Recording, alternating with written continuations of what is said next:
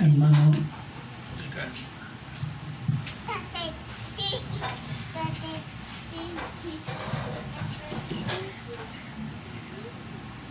Génesis Ahí sí. Génesis capítulo 2. Génesis capítulo 2.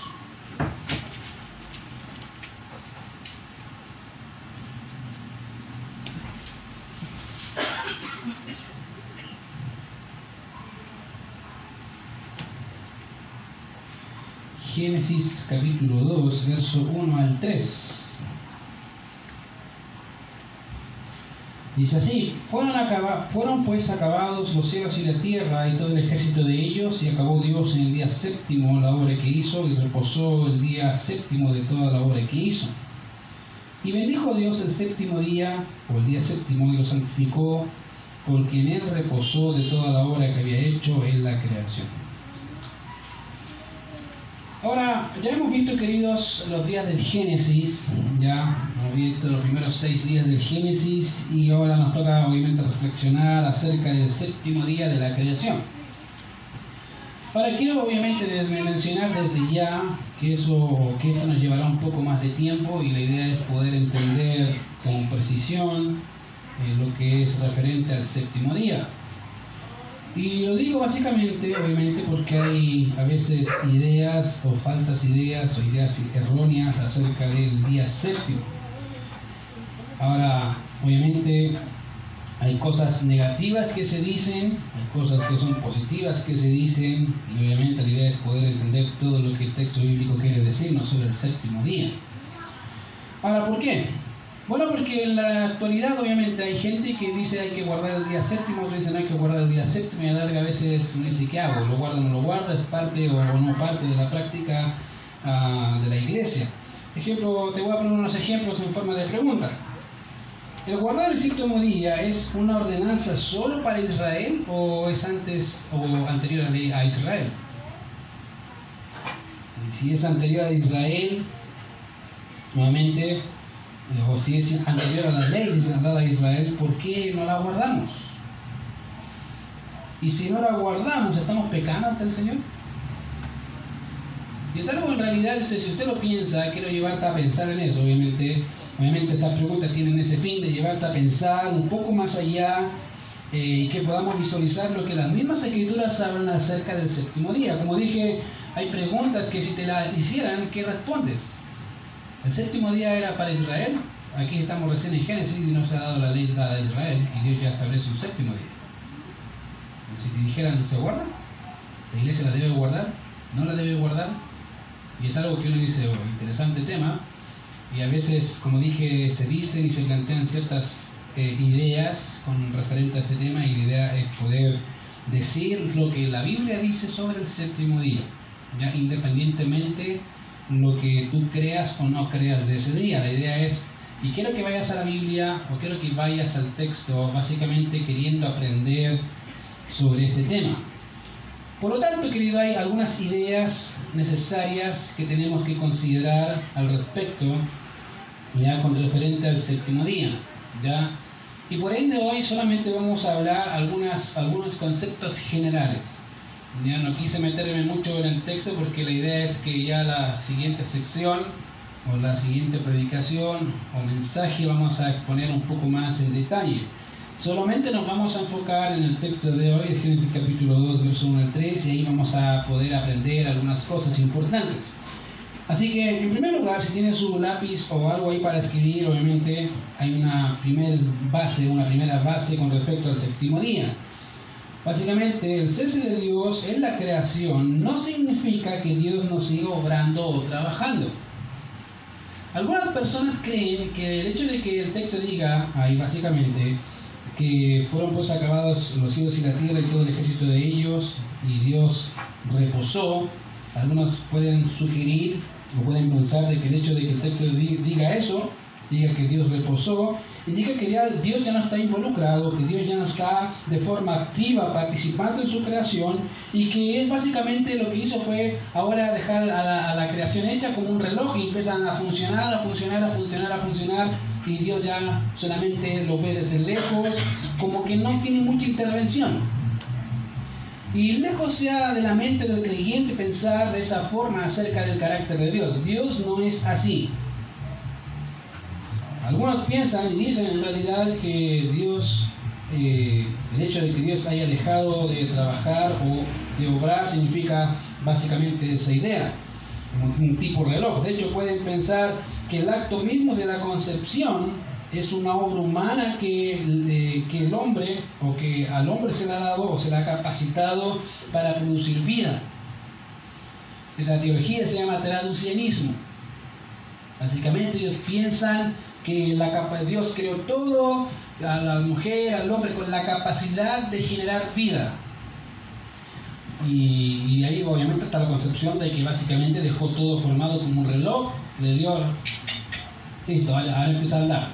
Básicamente eso es lo que piensan del mundo.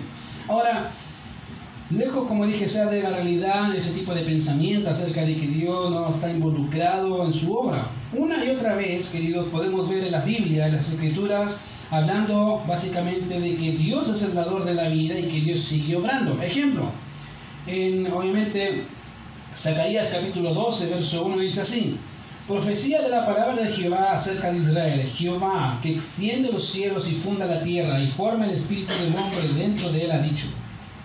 En otras palabras, Zacarías dice, mira, aquel Dios que crea las cosas, que hizo todo y que hace y que sigue haciendo, es la idea, el espíritu del hombre, él lo forma, él lo diseña.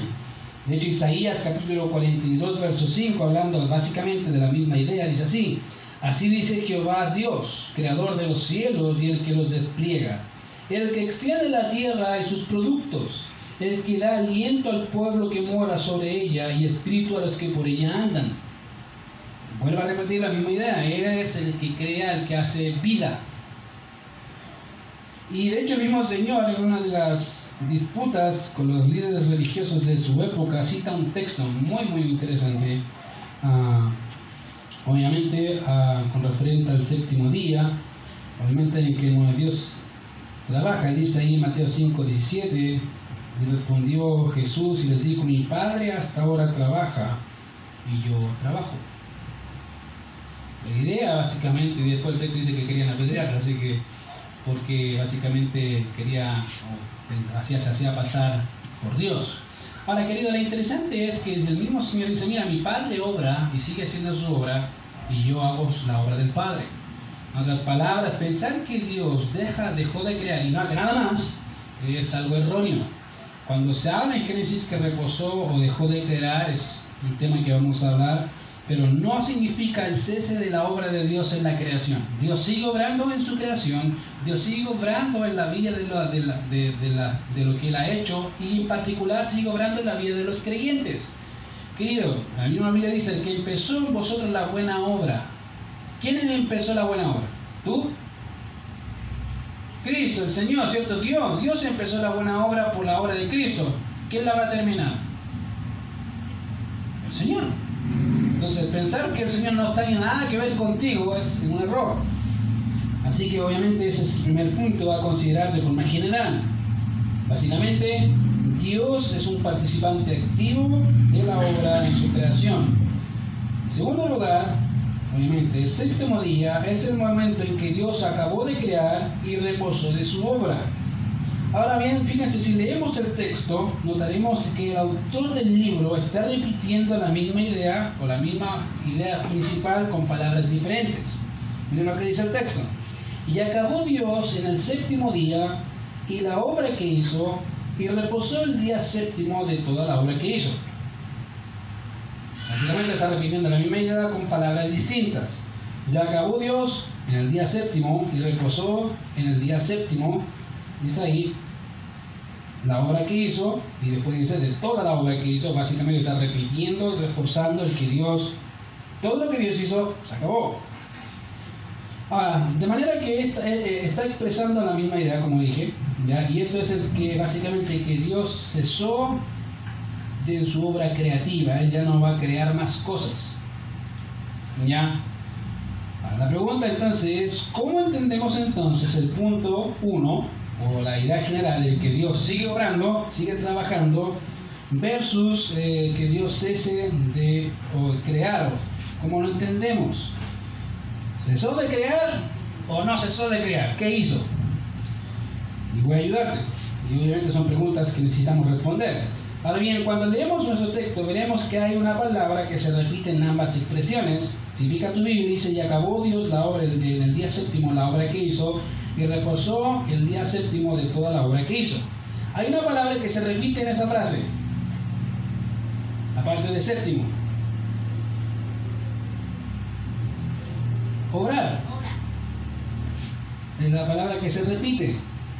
Esta palabra puede significar trabajo, obviamente, ah, también puede significar trabajo con, obviamente, con matices tales como negocio o empresa. De hecho, el Salmo 107, 23 habla, lo traduce como negocio, un trabajo mercantil, básicamente un trabajo, básicamente, o también puede referirse o puede estar hablando a un oficio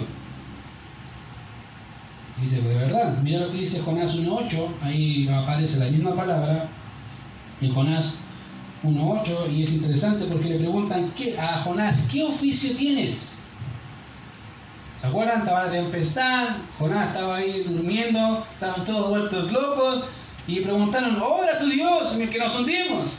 Y empezaron a preguntar, ya, ¿pero qué oficio tienes? Y dice, soy profeta. Básicamente, ¿en qué trabajas? ¿A qué te dedicas? ¿Cuál es tu labor? Esa es la idea, eh, la expresión es esa, exactamente la misma y se puede referir a una profesión o a un oficio. Pero en otro texto obviamente tiene el sentido básicamente primario, eso es un trabajo, una labor como tal, un, inicio de una actividad, de manera que cuando se dice que Dios acabó en el séptimo día la labor o trabajo u obra que hizo, se está refiriendo a la creación misma y a todo lo que ella le compete, está hablando de todas las cosas necesarias para la vida del hombre en la tierra, Dios ya las acabó, no hay más. ¿Se fijan? No está hablando de que Dios deja de obrar en su creación, ya sea por medios directos, como he dicho en algunas ocasiones, ya sea por milagros o con la misma concepción del hombre eh, o de vida en un hombre, ¿cierto? En una mujer en este caso. Eh, no, no está hablando de eso, lo que sí está hablando es que todo lo que tiene que ver con la creación ya se cerró, no hay más. Ahora, obviamente, si queremos ver un ejemplo de eso, podemos verlo sin duda en uno de los textos que el Señor da a la nación de Israel en Éxodo 20. De hecho, es interesante, ese texto en Éxodo 20, verso 9, porque el Señor dice a la nación de Israel, seis días trabajarás y harás toda tu obra. Ahora, obviamente está, estipulando una ley. Y, y, es algo que el Señor les dice ahí. Dice, seis días trabajarás. Ahora aquí tenemos dos palabras interesantes porque una es trabajo y una es obra. Y lo más interesante aún es que son dos palabras diferentes, no son iguales. Aquí tenemos en primer lugar, primer lugar la palabra trabajo y que abarca eh, todo sentido de trabajo como tal, todo labor. Y esa es la idea, dice, todo lo que tiene que ver con tu trabajo como tal, con tu obra como tal, como nosotros digamos, dentro, de tus 45 horas semanales, eso es trabajo. Es una palabra, esa es la idea. Y eso puede incluir, obviamente, incluso servir, arar, en el caso del tiempo del Señor, cultivar, esclavizar, etcétera, etcétera. ¿Se acuerdan que el Señor le dice, mira, el día séptimo vas a dejar a tu siervo que se relaje, a tu animal que no trabaje, todo. O sea, ellos incluían incluso a los esclavos de no obligarlos a trabajar. Aún así, un rol. De hecho, esa misma palabra encontramos en Génesis 2.5, cuando el Señor habiendo creado todo, ah, obviamente no había hombre, dice el texto en Génesis 2.5, que no había hombre en la tierra y que salía de la tierra un vapor porque no había hombre para que lo labrara, la idea es para que trabajara la tierra. Y de hecho después que el Señor crea a Adán, obviamente lo pone en el huerto para cumplir básicamente esa función. ¿Qué cosa? Trabajar la tierra. Entonces con eso se refuerza, queridos, que obviamente Dios crea el trabajo, diseña el trabajo, pero medido, no desmedido. ¿Hay una labor? Sí, hay labor, pero dice, obviamente acá hay un patrón que seguir. Mientras que la segunda palabra, que es la misma que tenemos en el texto nuestro, que es obra, fíjense que en, en Éxodo 29 dice, seis días trabajarás, ¿sí? Y dice, y harás toda tu obra. Todo lo que compende al trabajo alguna función que tenga que ver con el trabajo se acaba, hasta ahí nomás. Y, es, y la palabra obra tiene, es un aspecto muy, habla básicamente de algo muy general, tiene que ver con una, labor, cualquier tipo de labor que sea en forma general, que tenga que ver con un trabajo como tal. No más. Y eso se lo dice a la nación de Israel. Por tanto, querido, la idea de cesar de crear es más correlativa, es más correcta en el texto, básicamente, que la idea de que Dios dejó de que ya no, ya no sigue creando nada. Y cuando digo nada, es nada. Digo, no crea vida, no crea nada. No, ella hizo todo. No, en realidad la idea correlativa es que Dios dejó de crear lo necesario en su creación, pero Él sigue formando vida. ¿Cierto? Sí él, de él sale la vida. De hecho, hay muchos textos, el mismo salmista dice, tú, a mi embrión vieron tus ojos, tú me formaste en el vientre de mi madre, te alabo y puedes decir porque maravillosas son tus obras. Y esa es la idea, Dios sigue creando. Sigue formando al hombre en el, vientre de una madre, lo diseña y por medios obviamente físicos, pero es Él quien crea la vida. Entonces, ese es el segundo punto. ¿Cuál es el segundo punto? Bueno, Dios sigue creando, sigue obrando en su creación. Obviamente, eh, eh, particularmente con temas como la vida, entre otros temas que he visto, que hemos hablado. En tercer lugar, el séptimo día es santificado por Dios. Ahora, aunque ese es algo que vemos o que vemos en el texto de forma muy, muy palpable, no podemos obviamente no significa que no podamos aprender más sobre el séptimo día o sobre el tema de santificar el séptimo día. De hecho, en sus Biblia dice, y bendijo Dios el séptimo día y lo santificó. De manera que no solo el sábado fue santificado, sino que también fue bendecido por Dios. Fíjate. Generalmente uno hace el énfasis en la santificación, ¿cierto? Ahora, cuando hablamos de santo, significa que Dios apartó ese día como algo para Él. Ese día es mío. Pero generalmente apuntamos solamente a, esa, a la parte de la santificación del día como tal, pero no a la bendición del día como tal. Y en el texto dice que Dios bendijo y santificó ese día como suyo, realmente propio en el texto. La pregunta es, ¿qué implica que, esa, eh, que el día sea santificado, sea bendecido? Buena pregunta. En el texto nuestro, al parecer, no hay mayor indicio sobre qué implicancias tiene. Pero si lo aplicamos a la ley, que es algo que vamos a estar viendo, obviamente, más adelante, sí tiene bastantes beneficios. De hecho, se ve la bendición de Dios ahí y la maldición de Dios ahí. Y por ende no lo voy a tocar todavía hasta la próxima vez que nos toque, que nos enfoquemos lentamente en el séptimo día, pero para la nación de Israel. ¿Qué entendía la nación de Israel como séptimo día? ¿Y por qué ellos tenían que ser tan rigurosos con el séptimo día? Y ahí vamos a contestar obviamente la pregunta. Si estaba en la ley, ¿es necesario que la iglesia cumpla esa ley? Y esa sería otra predica, todavía no vamos ahí. Así que la idea es que vaya entendiendo los puntos básicos o la base. Obviamente hay una idea principal y hay principios de esa idea. En cuarto lugar, la separación del día no inicia en la ley, querido. La separación del séptimo día, del día no inicia la ley, sino que, como dije, es anterior a la ley. Y eso puede ser ver, se puede ver fácilmente en el contexto. Aquí no está la ley vigente dada a la nación de Israel, como en Éxodo 16, verso 23, ¿se acuerda? Básicamente en ese texto Dios dice, mira, los israelitas estaban reclamando por comida, Dios dice, ok, yo te voy a dar comida. Las raciones son tal, tal, tal. El séptimo día, antes del día quinto tiene que haber doble porción porque el sexto no va a haber nada. Perdón, el sexto va a doble porción y el séptimo nada, no tiene que recoger nada. Cosa que la nación no hizo. Y después, el Éxodo 20 establece la norma como tal, dice, séptimo día tienen que guardarlo, sí o sí.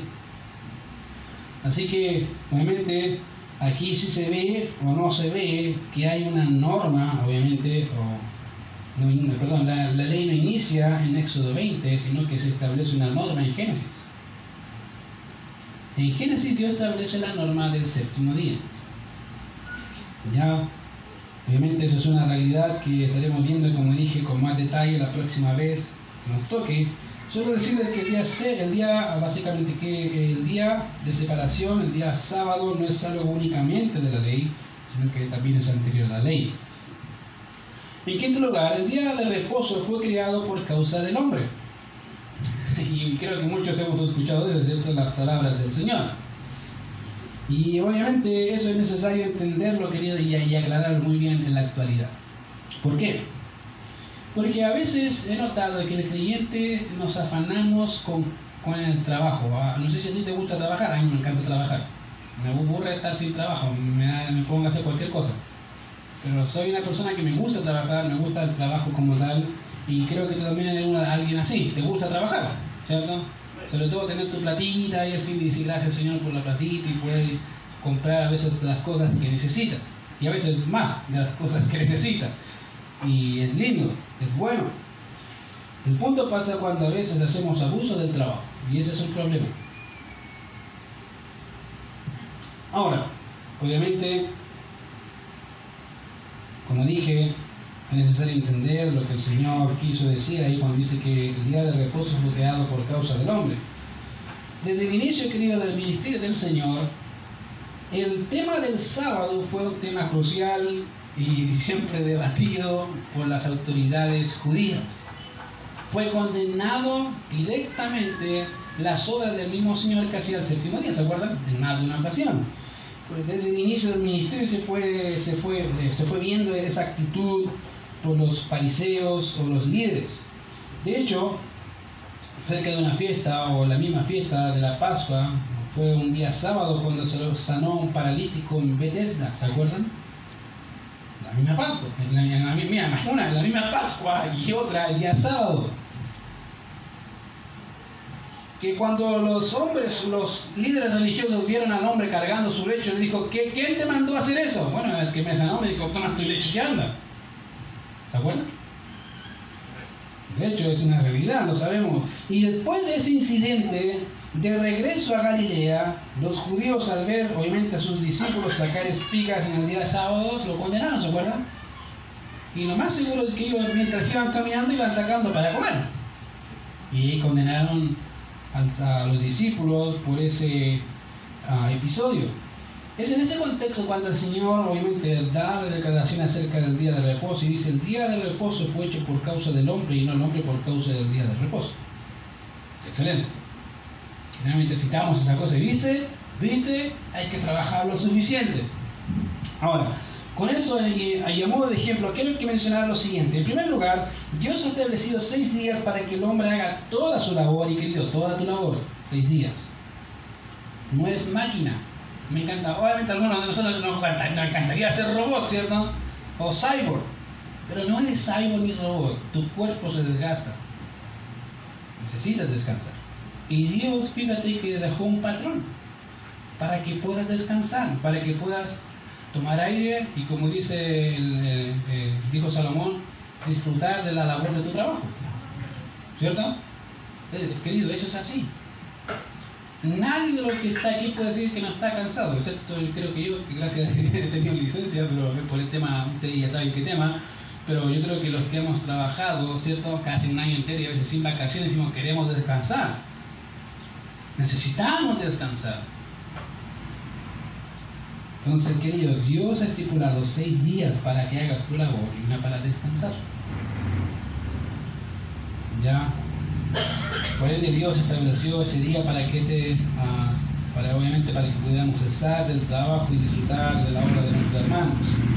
Cosa que en este tiempo, como dije, había, ah, se, se había sobreentendido en el tiempo del Señor y las mismas autoridades habían establecido estándares que estaban fuera de la ley judía. Ustedes sabían que los judíos decían, usted no puede caminar de aquí a cierto tiempo porque si no está quebrantando el día de reposo.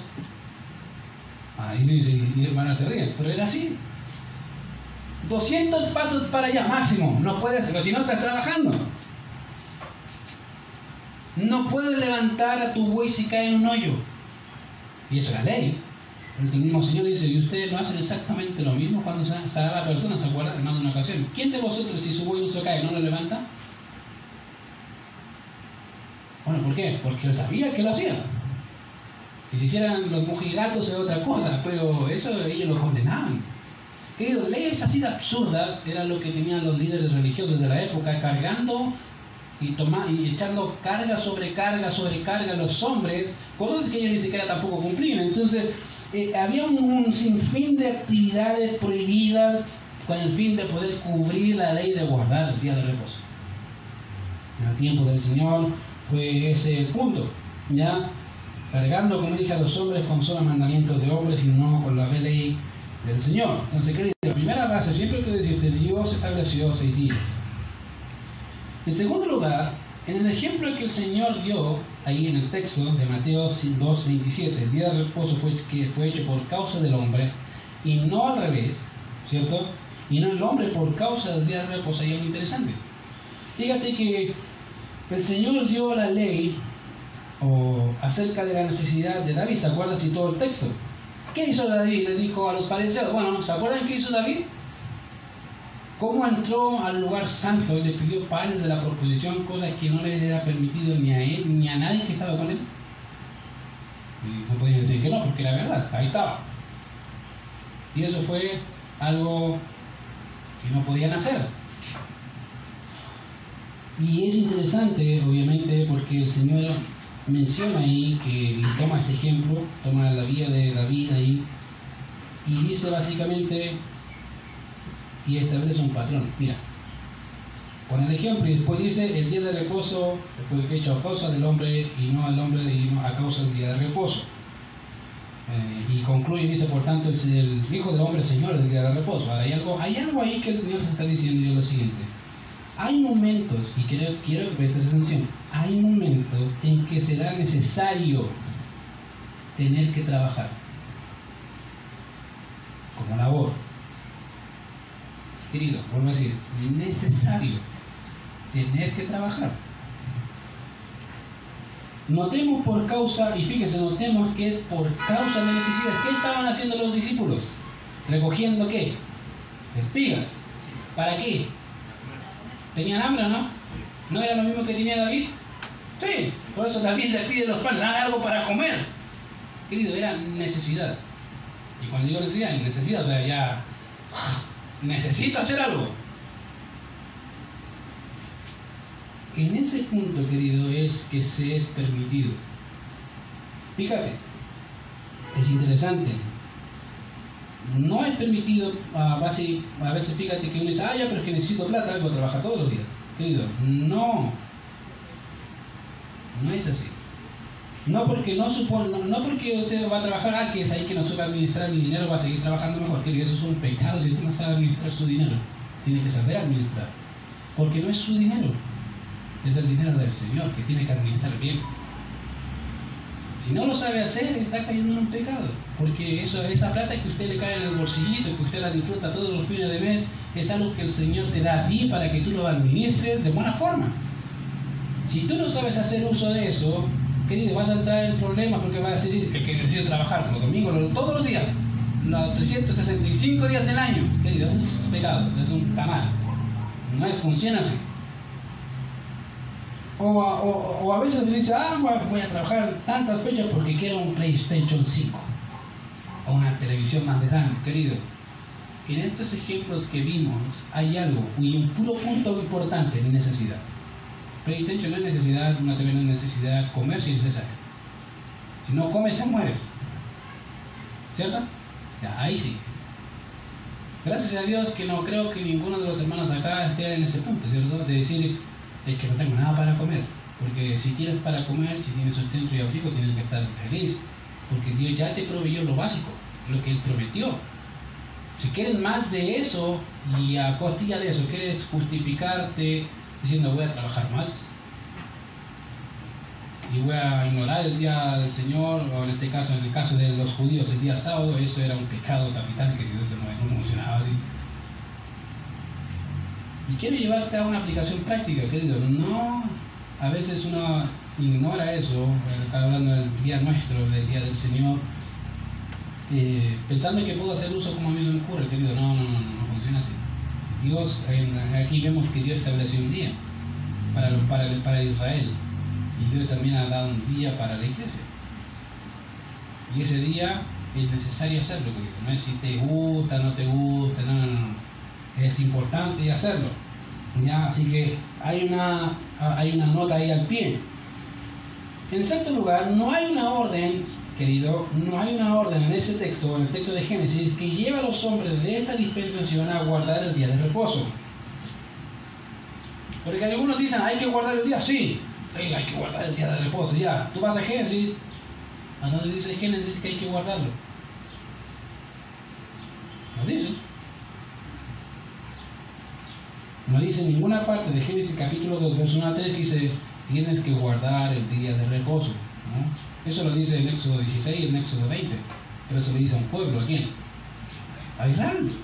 ¿Y Génesis nos dice tienes que guardar? Dios dice, este es el día, este es básicamente la base de todo lo que vamos a desarrollar, pero no dice, pero toda la, toda la tierra tiene Adán, tiene que guardar el día de reposo, no lo dice en ninguna parte. De hecho, la orden específica de Dios a Adán es guardar y trabajar la tierra, poner el nombre a los animales. Esa es la orden directa de parte de Dios y no comer árbol del fruto, ¿se acuerdan? Órdenes directas. Pero hasta este punto no se ve en ninguna parte del texto, no se especifica eh, algún tipo de orden. Pensar de que en ese texto se menciona tal concepto de guardar la ley del día de reposo, querido, es torcer el texto para decir algo que el texto no dice en ninguna parte, no está. Esto básicamente está explícito una y otra vez, como dije, en la ley, pero no antes de la ley. La pregunta entonces es por qué el judío debía guardarla el día de reposo y de hecho aún más, ¿debe el creyente guardar el día de reposo?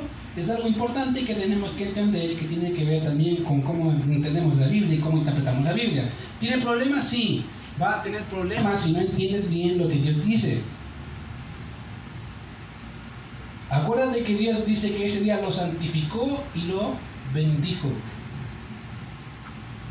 Entonces hay repercusiones serias si no entiendes eso.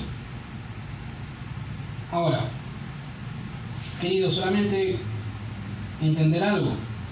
En Génesis capítulo 2, verso 1 a 3, Dios establece un día como base. Para, para llevarte a entender, ¿sí? para llevarte a entender, querido, que el hombre necesita descansar. Querido, tú necesitas descansar. Nos gustaría, como dije, que sea, fuéramos máquinas, no somos máquinas, necesitamos dar reposo. Un tiempo atrás me dijeron, es bueno tomarse vacaciones. Cuando no era casado, no, yo no me tomaba vacaciones, no tenía vacaciones, no, nada, cero. Le día hasta que ya no, hasta, hasta no dormir a veces, a ese toque. Me encantaba. Y más de una ocasión dijeron, deja que el alma llegue al cuerpo.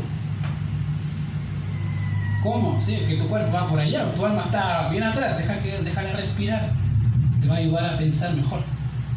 Y es verdad, que cuando más, y más pasa el tiempo, uno dice, verdad que a veces necesitamos descansar para que el alma llegue al cuerpo, diga ya, ahora reflexionemos. Paremos un poquito la máquina y digamos, Señor, ¿qué quieres? ¿Cierto? A veces no nos tomamos ese tiempo porque pensamos que hay cosas más importantes. Querido, no hay ninguna otra cosa más importante que escuchar la voz de Dios. Ninguna. He aprendido que trabajo hay en cualquier lugar. Querida, cualquier persona que le guste trabajar va a trabajar en lo que sea. No importa. Por eso les digo, no hay cosa más importante que tu tiempo con Dios. Si has dejado tu tiempo con Dios por el trabajo, estás reemplazando el mejor tiempo por algo infinitamente menor. No, no, querido, no te equivoques, no te equivoques. Modo de conclusión, solamente decirte lo siguiente. El creyente es llamado a comprender que el día o el reposo de Dios no significa el cese de obrar de Dios, pero sí de crear. Una idea clara de esas verdades nos permite colocar el trabajo en el lugar que le corresponde. Nos permite descansar de la obra de nuestras manos, que y en todo lo que hagamos, glorificar al Señor con nuestras vidas. ¿Te dice?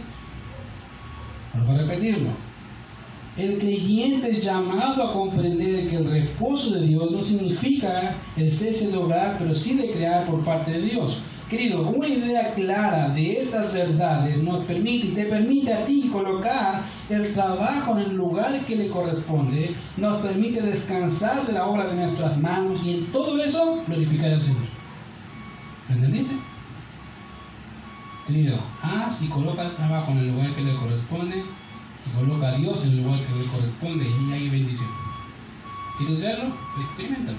Vas a ver que es así. Vamos a ver. Señor, te damos gracias por este tiempo, gracias por tu palabra. Gracias porque nos bendices, Señor, nos animas, nos ayudas y te alabamos, Señor, por todo lo que tú haces. Te ruego, Señor, que eh, seas guiando todas las cosas, Señor, conforme a tu voluntad en este día. Y gracias, Señor, porque me has hecho pensar, Señor, en tu profeta Isaías, cuando aquel rey falló, murió, Señor, y dijo, y pensaba que no había solución. Y al ver al Señor la visión, vio a, un, a un tono grande, alto y sublime, y a un Señor sentado sobre ese trono, que gobernaba todas las cosas, Señor. Hoy sé que es un día decisivo para Chile, pero Señor, por sobre las cosas que hoy suceden hay un rey y te glorificamos, Señor, porque tú gobiernas por sobre todos y por sobre todos. Señor, gracias porque podemos descansar en, ti y podemos, Señor, gozarnos en ti. Te alabamos, Señor, por tu palabra. En Cristo Jesús oramos. Amén. Amén.